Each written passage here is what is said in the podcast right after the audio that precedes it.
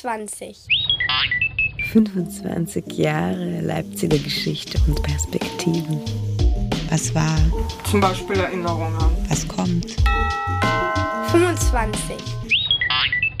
Auf persönlicher Ebene würden alle zustimmen, dass die böse Mathelehrerin, die man in der Grundschule hatte, oder der erste Fahrradsturz Einfluss auf unsere Gegenwart und unser Leben in der Gegenwart haben kann. Und gleichzeitig leugnen viele Menschen, dass auf gesellschaftlicher Ebene die politische Verantwortung für Verbrechen, die in der Vergangenheit begangen worden sind, bis in die Zukunft reicht. 25 Sendungen, 25 Themen. Wie hat sich Leipzig in den letzten 25 Jahren verändert? Und wie wird es in 25 Jahren sein? Wie wird das Klima sein? Die Arbeit, Der Wohnraum, Die Gesellschaft. Die Menschen? Was können wir beeinflussen? in der Zukunft wird es dann anders. 25 Sendungen, 25 Themen. Immer freitags von 18 bis 19 Uhr. Vom 29. Mai bis zum 13. November. 25. Guten Tag, liebe Hörerinnen und Hörer und herzlich willkommen zu einer weiteren Ausgabe von 25. In dieser Sendereihe schauen wir zurück in die letzten 25 Jahre und voraus in die kommenden. In dieser speziellen Sendung wird es um Familienbetriebe gehen. In Deutschland gibt es ziemlich viele Familienbetriebe. 90 Prozent aller deutschen Unternehmen sind familiengeführt. Dabei haben Familienbetriebe in der ehemaligen DDR eine ganz spezielle Geschichte. Die allermeisten von ihnen wurden während der DDR enteignet und haben versucht, nach der Wende ihre Betriebe zurückzubekommen. Den allermeisten von ihnen ist dies nicht gelungen. Von den 12.000 Betrieben der DDR sind nur 5.000 privatisiert worden. Viele unter ihnen sind überdies in den ersten Jahren nach der Wende in den 90ern kaputt gegangen.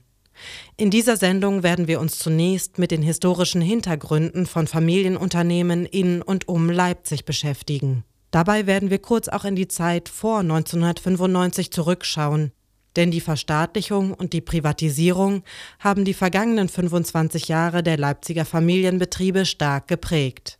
Hallo, zurück bei Radio Blau und der Sendereihe 25. Dieses Mal mit einer Sendung zu Familienunternehmen in und um Leipzig. Diese haben eine ganz spezielle Geschichte, weil die allermeisten von ihnen entweder in den 50ern oder dann in der zweiten großen Verstaatlichungswelle 1972 enteignet wurden. Einigen von ihnen ist es gelungen, ihre Betriebe nach der Wende von der Treuhand rückübertragen zu bekommen. Aber nicht alle waren dabei erfolgreich. Etwa ein Drittel der Betriebe ist direkt von der Treuhand abgewickelt worden.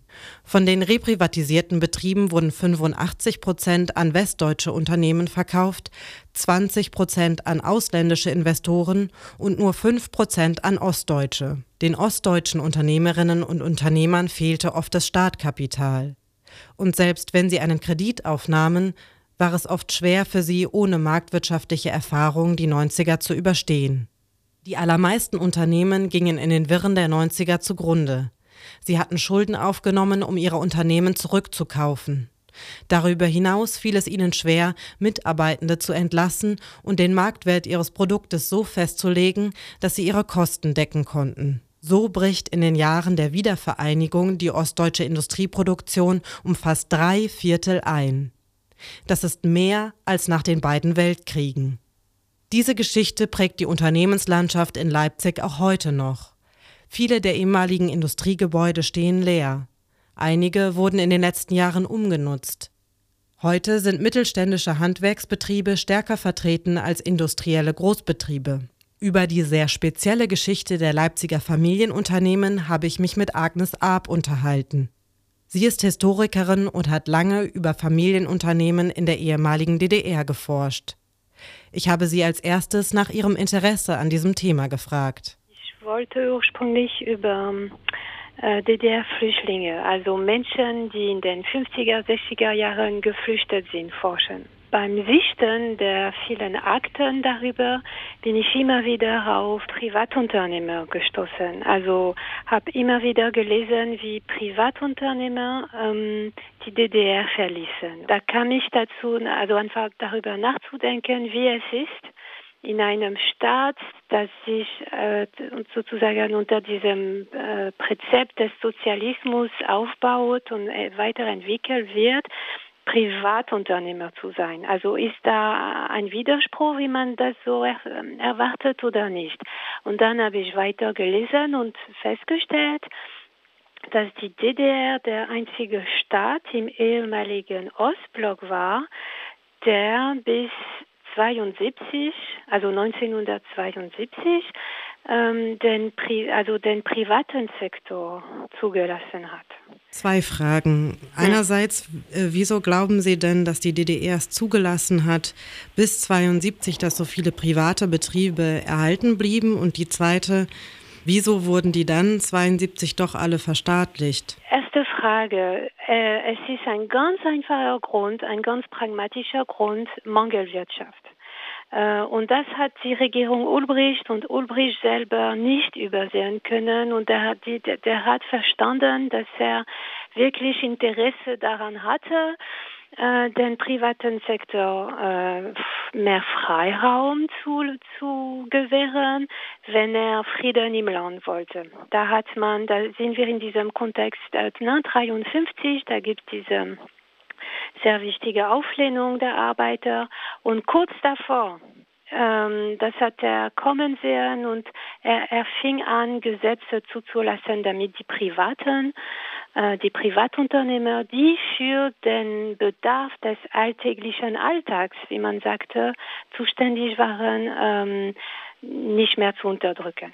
Viele erzählten mir, dass sie auf gepackten Koffer saßen, äh, 53, also im, im Frühling, Sommer und dass sie dann sich da umge, ähm, also ihre Meinung geändert haben und dann dort geblieben sind. Das ändert sich, als Honecker an die Macht kommt. Das brachte zum Teil das Opfer der Privatbetrieben, der Privatunternehmer. Hier hat man da radikal im Februar 72 ent enteignet. Da gab es keine Ausnahme mehr. Glauben Sie denn, dass Familienunternehmer, dass es denen schwerer fiel, aus der DDR auszureisen und dass sie deswegen länger geblieben sind und den Zustand irgendwie auch ausgehalten haben? Familienunternehmer sind da so tief verwurzelt in ihren Dörfern, Städten, äh, Netzwerken, äh, Traditionen, dass, dass es ihnen viel schwerer fiel, auszuwandern. Es gibt ganz sicher Kriterien, die dafür damals plädiert haben, dass sie doch äh, den Betrieb hinter sich ließen, aber das war nicht die, die Mehrheit sozusagen. Viele der Familienunternehmen sind dann ja 1990 kaputt gegangen. Nicht in den 50ern, nicht 72, sondern 1990 erst. Was glauben Sie denn, wie viele Unternehmen sind da prozentual gesehen kaputt gegangen und, und wieso dann nach der Wende? Meines Erachtens sind Familienunternehmer, also Privatunternehmer, die waren meistens Familienunternehmer, Unternehmen 72 über die Enteignung verschwunden. Wenn Sie Glück haben, können Sie in Ihrem, in Ihrem verstaatlichen Betrieb bleiben. Wenn Sie noch mehr Glück haben, können Sie diesen VEB ne, leiten. Aber das waren die, das war die absolute Minderheit. Und ganz viele haben es nicht geschafft und sind aus dem Betrieb weggekickt worden. Was passiert 90? Wir reden von ein paar tausende Leute. Ne? Manchen gelingt es, ihren Betrieb zurückzubekommen, dank den, eines Gesetzes, was 90 entschieden wurde, Unternehmensgesetz. Äh, das heißt, dass, ähm, dass diese alten ehemaligen Privatbetriebe rückprivatisiert werden durften und nicht ver also verkauft oder, oder über die Treuhand äh, weiterverkauft werden. Und da haben sich ganz geschickt ein paar Unternehmer, vor allem aus Leipzig und Sachsen, gesteuert, dass sie an deren Betriebe zurückgekommen sind. Ganz kurze Nachfrage. Man ja. konnte also die Treuhand umgehen? In der Zeit ja. Und das hat, was heißt umgehen? Also das hat, ja. So, es ist ein sehr erfolgreicher Privatunternehmer aus der DDR. Bei Leipzig hat er seinen Betrieb, hat er immer noch, der Leiter des VEBs geworden war, Kader im nicht-sozialistischen Ausland war. Also dieser Mann verfügte über ein so wichtiges und solides internationales äh, Fest, also Netzwerk, dass er 90 wirklich so, so diesen also sehr, also mit, mit äh, guten Karten verhandeln konnte. Er wusste, woran er ist und dass er, dass sein Produkt im Ausland sehr stark gefragt wird. Der ist zum Modro nach Berlin hin. Das war im Februar 90 und hat mit hat das auch intern in, in vielen Sitzungen erreicht, dass äh, dieses äh, Unternehmensgesetz äh, ähm, zustande kommt. Und dank dieses Gesetzes konnte er und viele andere äh, Unternehmer wie er seinen Betrieb unter seinem Namen zurückbekommen. Dann gab es aber ja auch viele Privatunternehmen, die während und nach der Wende nicht zurückbekommen werden konnten.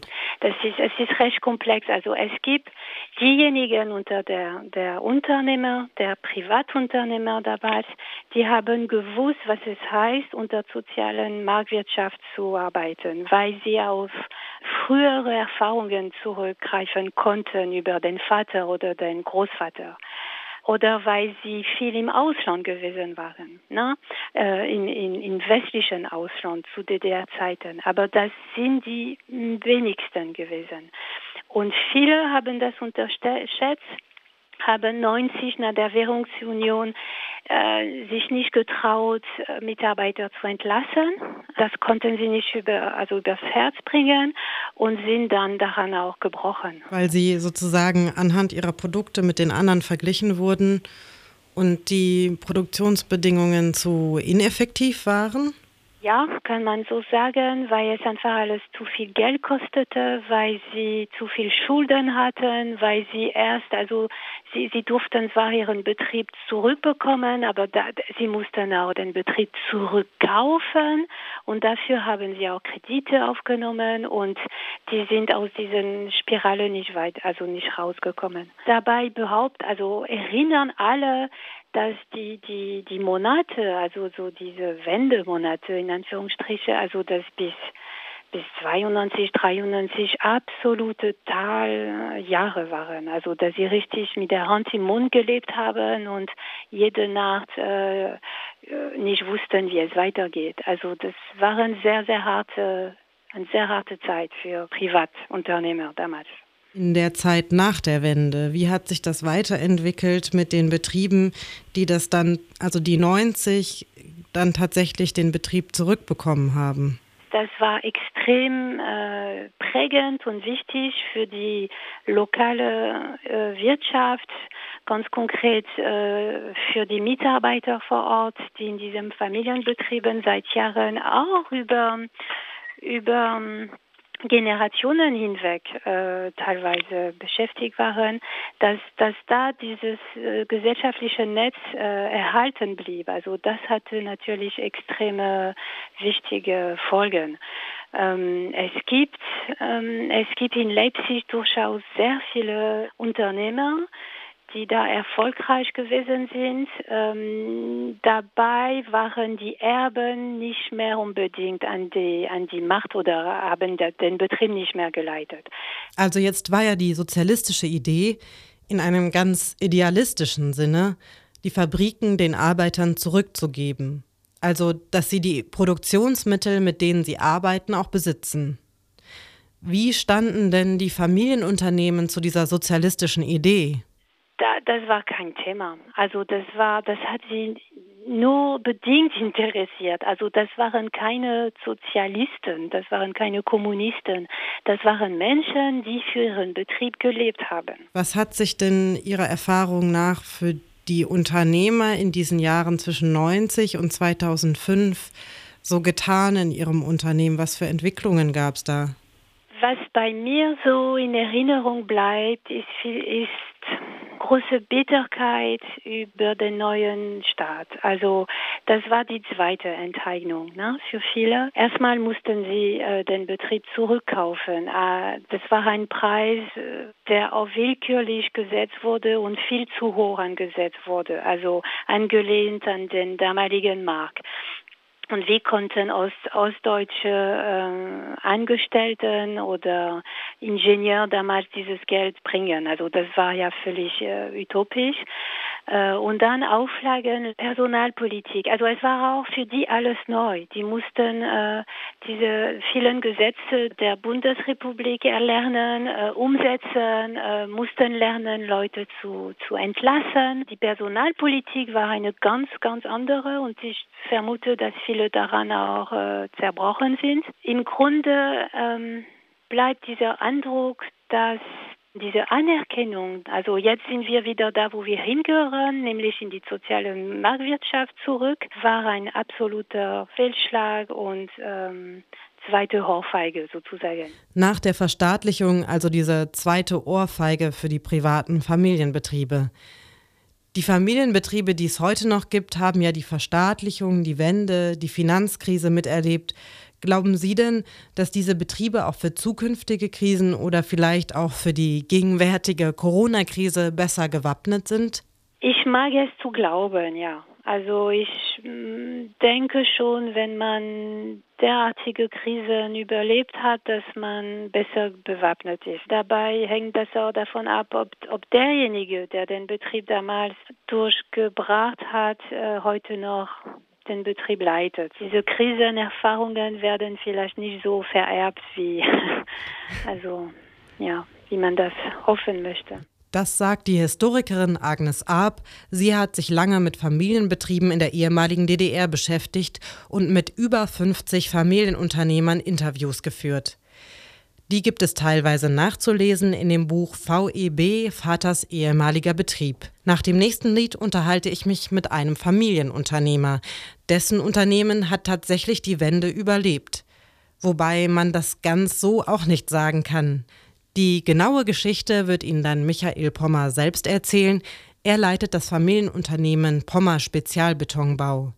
Hier ist aber zunächst Amanda Palmer mit Runs in the Family. In den 50ern gab es noch 19.000 Privatbetriebe in der DDR. Von diesen wurden 1989, 2000 und 1990 nochmal 3.000 reprivatisiert.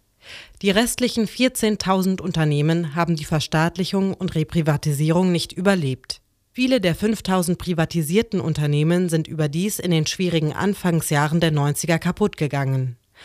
Einer der wenigen Betriebe, die diese Umbrüche überlebt haben, ist Pommer Spezialbetonbau. Michael Pommer führt dieses Unternehmen in fünfter Generation.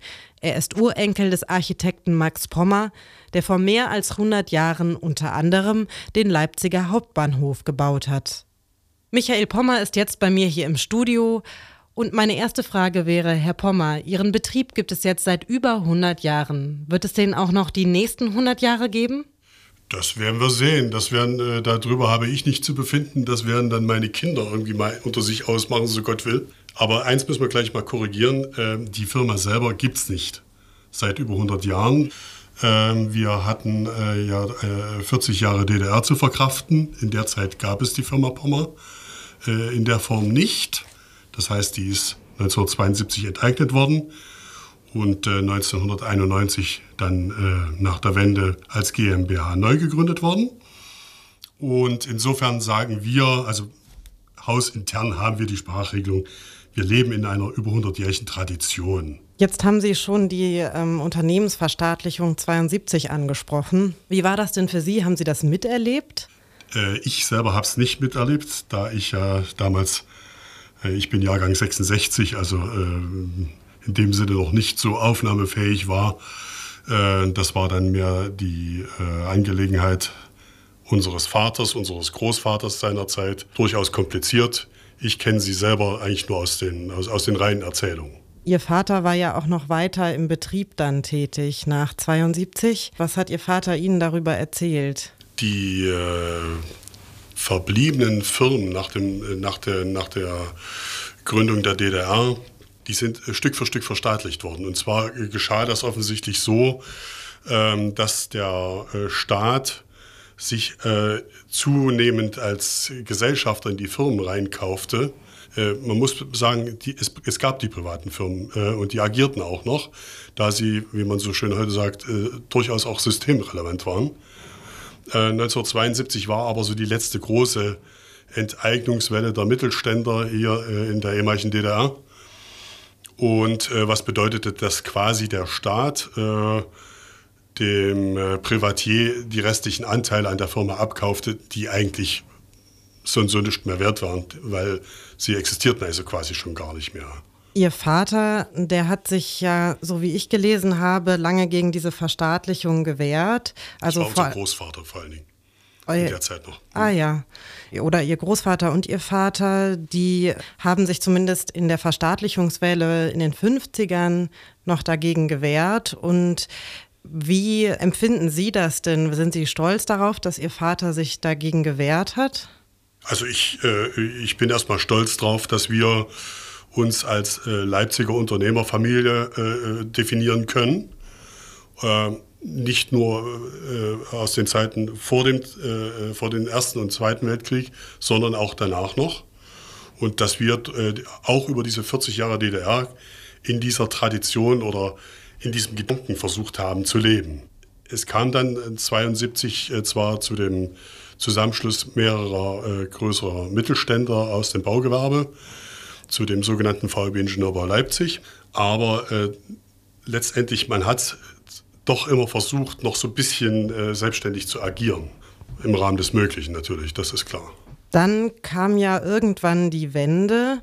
Wie war das für Sie? Waren Sie da schon im Betrieb und haben Sie was davon mitbekommen, ob es leicht war, den Betrieb wieder zurückzubekommen nach der Verstaatlichung? Ähm, dazu muss man sagen, wir haben 1984 als gesamte Familie einen Ausreiseantrag gestellt, haben fünf Jahre lang hier in der ehemaligen DDR damals dann festgesessen, kamen nicht raus. Und am ähm, 3. Februar 1989 sind wir dann ausgereist. Also das heißt, 88 Weihnachten hatten wir das schönste Weihnachtsgeschenk auf dem Tisch, was wir kriegen konnten. Das war nämlich der Ausreiseantrag oder die Bewilligung des Antrags. Im Februar 89 sind wir dann ausgereist äh, in die damalige Bundesrepublik. Insofern bekamen wir erstmal von der Wende in dem Sinne nur was aus den alten Bundesländern, von der Seite mit. Die Treuhand hat ja damals dann die ganzen verstaatlichen Unternehmen privatisiert. Äh, wie war denn Ihr Kontakt zu der Treuhand dann? Äh, Sie waren ausgereist und haben dann vermutlich versucht, Ihre Firma zurückzubekommen. Die Firma selber wurde versucht nicht zurückzubekommen in dem Sinne, weil äh, es war bereits 1972 äh, eigentlich vom, von der Substanz, von der materiellen Substanz, war eigentlich so gut wie nichts mehr da.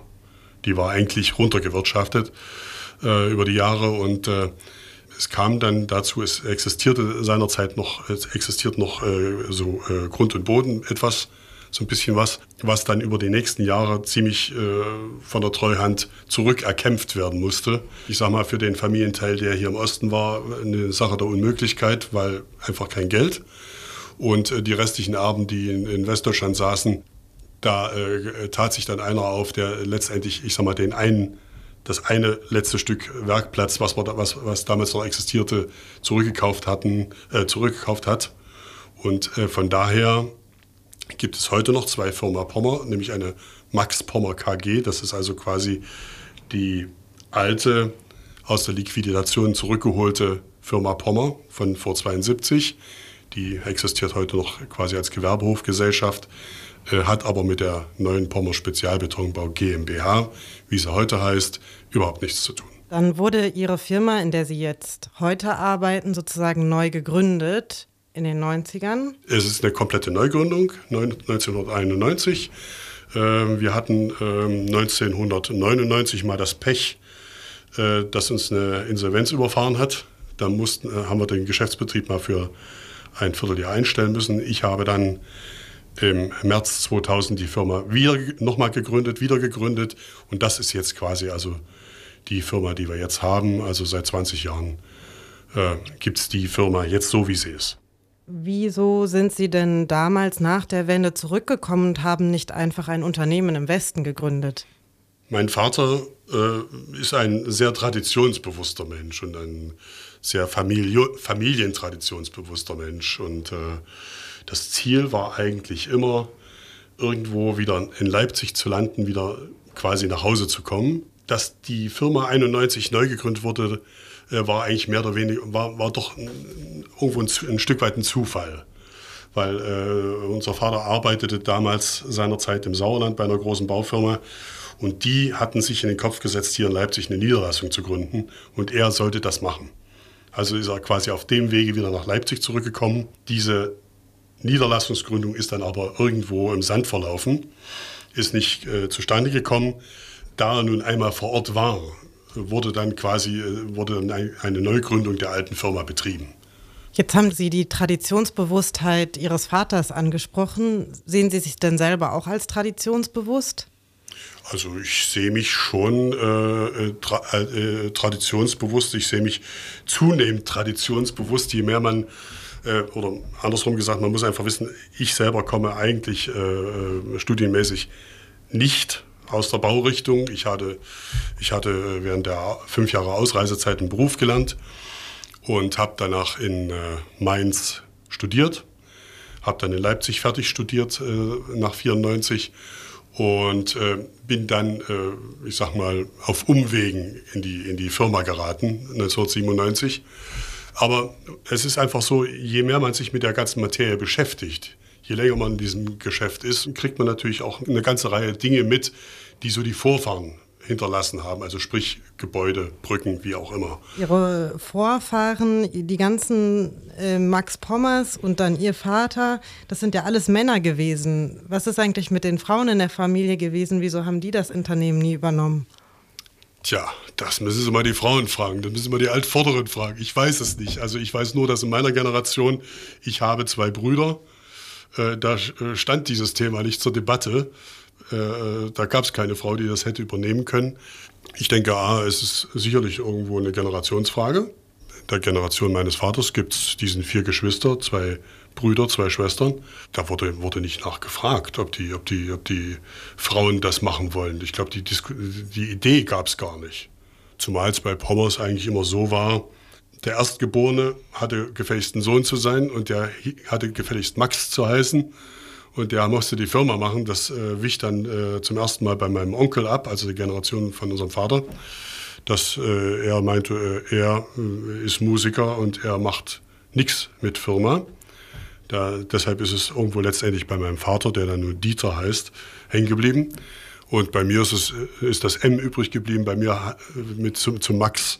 Da hat es dann eine Verweigerung unserer Mutter gegeben. Aber äh, damit können wir auch leben. Wir haben den nächsten Maxen wieder in die Welt gesetzt. Wir schauen mal. Das sagt Michael Pommer. Er ist Geschäftsführer in dem Familienunternehmen Pommer Spezialbetonbau. Nach dem nächsten Lied werden wir ein bisschen über die Zeit nach 2000 sprechen, als Michael Pommer Geschäftsführer des Unternehmens wurde. Das war Amy Winehouse mit What Is It About Man? Wir haben Michael Pommer hier im Studio. Er ist Geschäftsführer des Familienunternehmens Pommer Spezialbetonbau. Wir haben mit ihm schon ein bisschen über die historischen Hintergründe und seine Traditionsbewusstheit gesprochen. Herr Pommer, Sie haben erzählt, dass Sie eine andere Ausbildung gemacht haben, zuerst in Mainz und dann in Leipzig. Hat es denn alternative Wege für Sie gegeben in Ihrem Leben, anstatt dann 2000 das Unternehmen Ihres Vaters zu übernehmen? Es hat alternative Wege gegeben. Äh, man muss wissen, ähm, ich bin äh, in Leipzig im Thomanerchor groß geworden.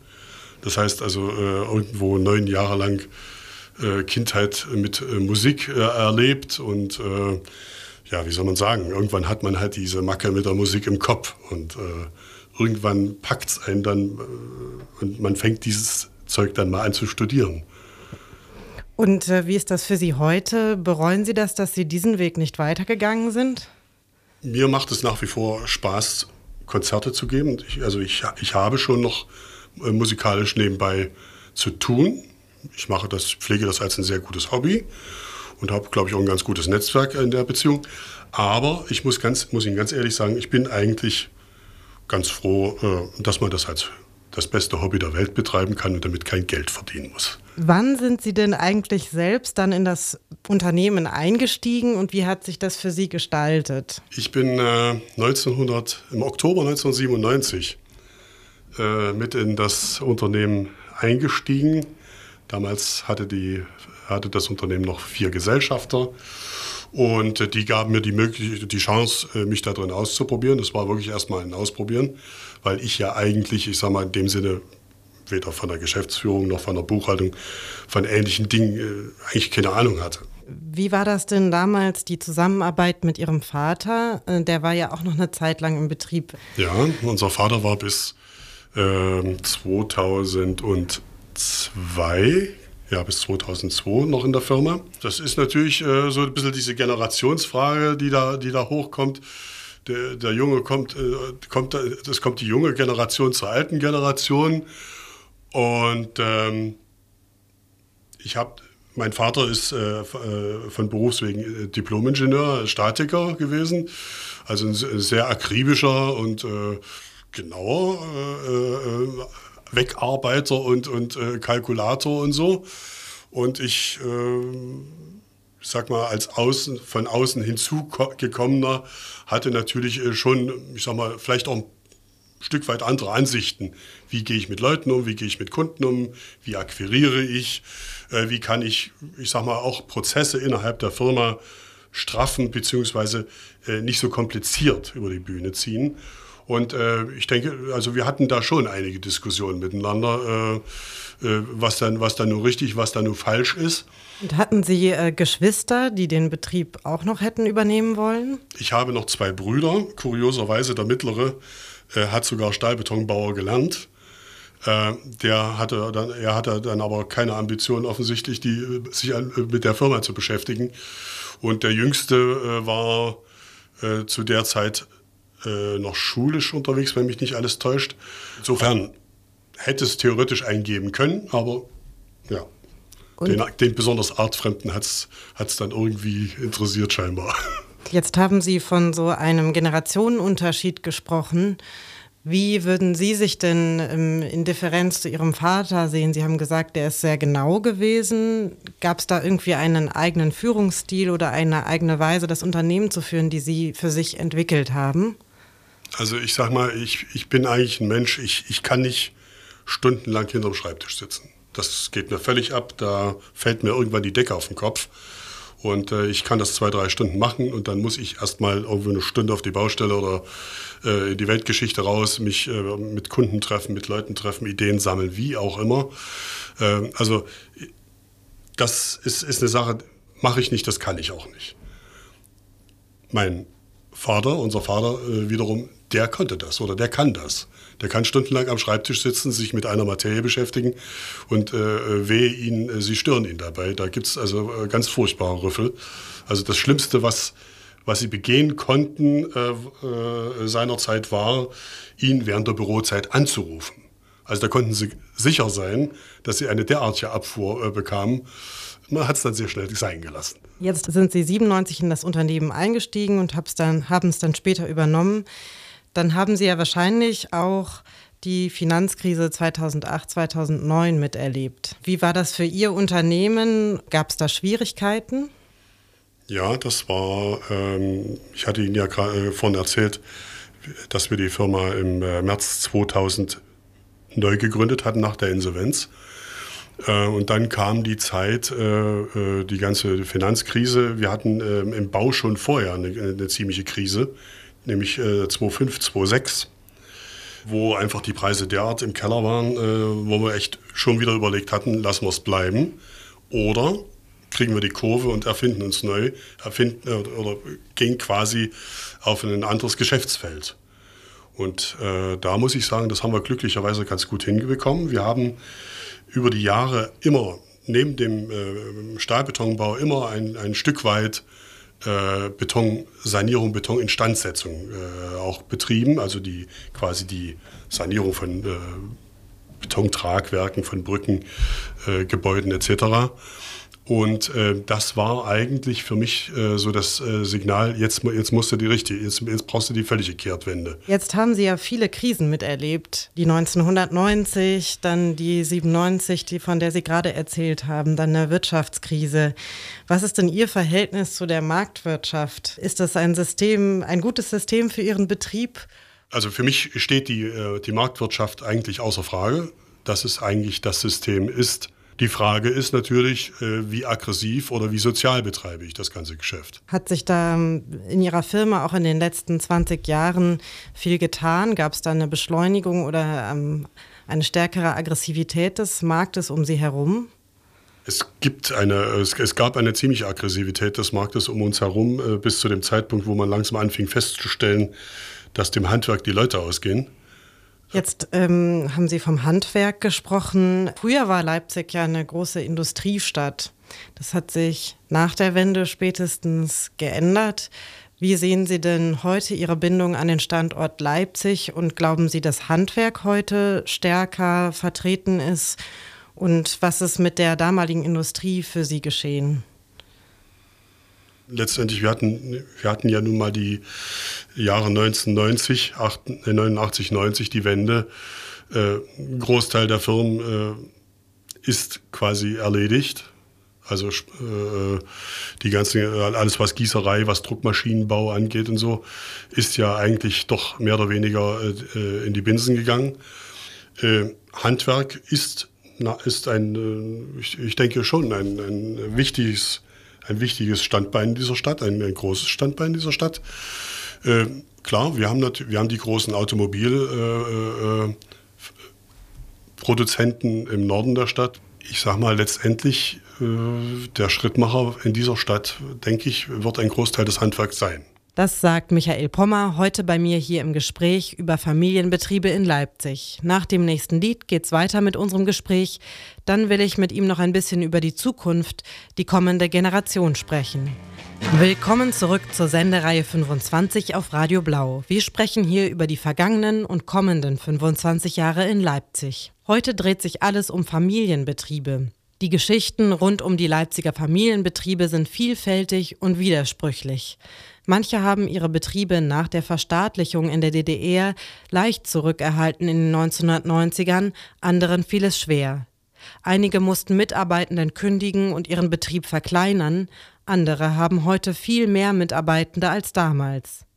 Manche wollten ihren Betrieb an die nächste Generation weitergeben, andere wollen die Familie lieber aus dem Betrieb raushalten.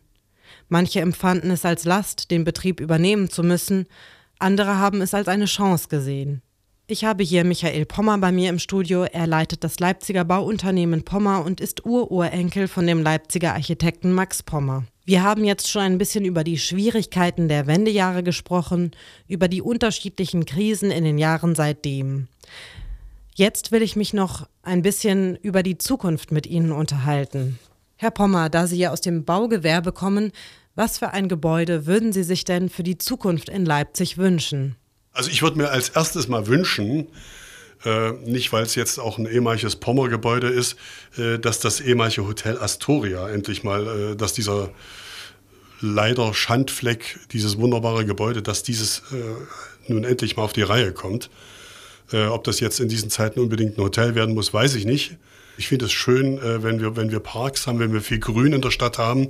Also jetzt direkt eine Idee, was jetzt Leipzig unbedingt äh, auf der Strecke bräuchte, muss ich ganz ehrlich sagen, habe ich nicht. Klar, ich meine, Freibäder, Schwimmhallen, äh, Sportstätten äh, kann, kann jeder gebrauchen, ist eine tolle Sache. Ich freue mich darüber, wie der Zoo sich entwickelt. Äh, ich finde das auch toll, äh, wie, wie unsere, das im Prinzip, die dass die ganze Geschichte Kongresshalle wieder auf die Beine gekommen ist, dass es diesen herrlichen Saal, dieses herrliche Gebäude wieder gibt. Ich hoffe, dass, dass diese ganze Geschichte Felsenkeller, dass es in der Ecke weitergeht. Da scheint es irgendwie ja auch zu hängen. Man kann eigentlich sagen, ich, ich wünsche mir, ich, ja, ich wünsche mir, ich wünsche dieser Stadt, dass sie in der Lage ist, äh, das, was sie hat, die Substanz, die sie hat, zu erhalten und zu verbessern. Würden Sie denn Ihren eigenen Betrieb gerne auch an Ihre Kinder weitergeben? Ach, ich würde schon gern, ja, natürlich. Das wäre natürlich eine, äh, auf jeden Fall äh, ist das natürlich äh, irgendwo für jeden, der, der so, der so einen Anführungsstrich Laden hat, ähm, doch irgendwo auch eine Motivation. Das wird die Zeit zeigen. Das liegt nicht unbedingt in meiner Hand. Ich werde hier keinen, nichts und niemanden dazu zwingen, das zu tun. Das muss jeder für sich selber entscheiden. Wäre das denn äh, ein Verlust für Sie, wenn Sie das an einen Mitarbeitenden weitergeben müssten, das Geschäft? Wenn ich wüsste, dass es in guten Händen landet und äh, solide, vernünftig äh, weiterentwickelt wird, äh, ich will nicht sagen in meinem Sinne weiterentwickelt wird, aber schon irgendwo eine, eine Solidität behält, äh, wäre das, wär das sicherlich auf jeden Fall eine Option. Also die schlimmste Option wäre, wenn man hingehen müsste, sagen müsste, ich finde keinen Nachfolger, äh, wir müssen den Laden zumachen, gelinde gesagt. Wie sehen Sie in den nächsten 20, 25 Jahren die Zukunft Ihres Gewerbes? Also ich spreche jetzt als Handwerksbetrieb. Wir sind in der Handwerkskammer und wir sind ja äh, wirklich handwerklich unterwegs in dem Sinne. Also unser Automatisierungsgrad ist, hält sich sehr stark in Grenzen. Ich sehe es so, dass wir in, uns in einem Spektrum bewegen, äh, wo man ganz klar sagen muss, dieses Spektrum wird es in den nächsten 20, 25 Jahren nach wie vor geben, weil letztendlich äh, das, was aufgebaut wird, wird irgendwann entweder abgerissen, beziehungsweise kommt irgendwann in ein Stadium, wo, es, äh, wo man schon mal wieder Hand anlegen muss und mal gucken muss, was muss ich denn hier machen, um das die nächsten 20, 25 Jahre zu erhalten. Und wie sehen Sie sich selbst in 25 Jahren? Sind Sie dann noch im Betrieb? Ich in 25 Jahren, ob ich dann noch im Betrieb bin, da wäre ich also irgendwo äh, äh locker fast 80. Ehrlich gesagt, das würde ich keinem antun wollen. Nein, glaube ich. Also beim besten Willen nicht. Also es sei denn, äh, äh es gibt die Verjüngungspille, wisst der, wisst der Kuckuck, was alles. Äh, nein, ich glaube es nicht. Nein. Nein. Und Sie für sich selbst äh, in 25 Jahren, sehen Sie da eine lebenswerte Welt oder eine eher dystopische Welt? Das ist die Frage auf Ehren Gewissen. Nein, ich, ich sehe, ich sehe trotz, äh, trotz allen Problemen, die wir haben, eine lebenswerte Welt, weil letztendlich, ich sag mal, jede Krise, jedes Chaos, was wir, was wir hatten, hat irgendwo doch auch wieder positive Seiten hervorgebracht. Das Problem wird sein, aus diesen Dingen zu lernen, das Positive rauszunehmen und es weiterzuentwickeln. Also nein, ich, äh, ich will nicht sagen, dass ich ein unverbesserlicher Optimist bin, das glaube ich nicht. Aber äh, ich denke schon, man, man, man, sollte da also wirklich nicht den Kopf in den Sand stecken. Da, äh, dazu gibt es keinen Grund. Wir haben fitte junge Leute auf unserer Welt, die äh, durchaus in der Lage sind, äh, die Altvorderen auch mal etwas zur Raison zu bringen. Und die Altvorderen täten gut oder tun gut daran, äh, zu kooperieren. Haben Sie da auch junge Leute im Betrieb, an die Sie da denken, wenn Sie da darüber sprechen? Also meine eigenen Kinder sehe ich da, sehe ich da schon äh, mit drin, äh, dass die, äh, wir, wir haben da schon gelegentlich Diskussionen miteinander, wer hier was und wie betreibt und warum man das macht. Ähm, aber ich denke, das, äh, das ist, ist eine Frage zwischen den Generationen. Die Frage wird sicherlich bei den Altvorderen auch immer gestanden haben. Sicherlich vielleicht auf einer anderen Ebene, über andere Themen, wie auch immer. Äh, aber letztendlich, das ist doch das Gute, dass die Generationen sich befruchten können. Auf die Art. Über Diskussionen, über Meinungsverschiedenheiten. Das bringt doch Fortschritt letztendlich. Das sagt Michael Pommer, Geschäftsführer bei dem Bauunternehmen Pommer Spezialbetonbau in Leipzig. Ich habe heute mit ihm über die letzten und kommenden 25 Jahre seines Familienunternehmens gesprochen. Sein Familienunternehmen hat wie viele in Leipzig eine sehr wechselhafte Geschichte. Mit lauter Krisen könnte man sagen. Vielleicht macht aber auch gerade das Hoffnung für die Zukunft. Das war es heute auch schon mit der Sendereihe 25. Nächste Woche geht es hier wieder los um 18 Uhr mit einer Sendung über Feminismus. Jetzt kommt hier aber erstmal das Nachrichtenmagazin aktuell. Mein Name ist Friederike Moormann und ich wünsche Ihnen noch einen schönen Abend.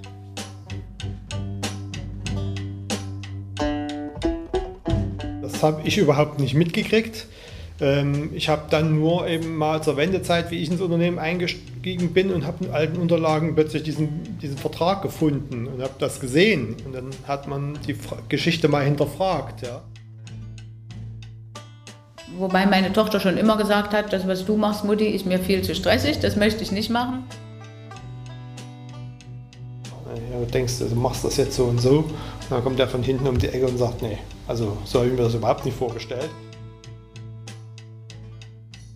Ja, ist ja mein Unternehmen, ist ja mein Familienunternehmen. Deshalb identifiziere ich mich natürlich ganz stark mit dem Unternehmen.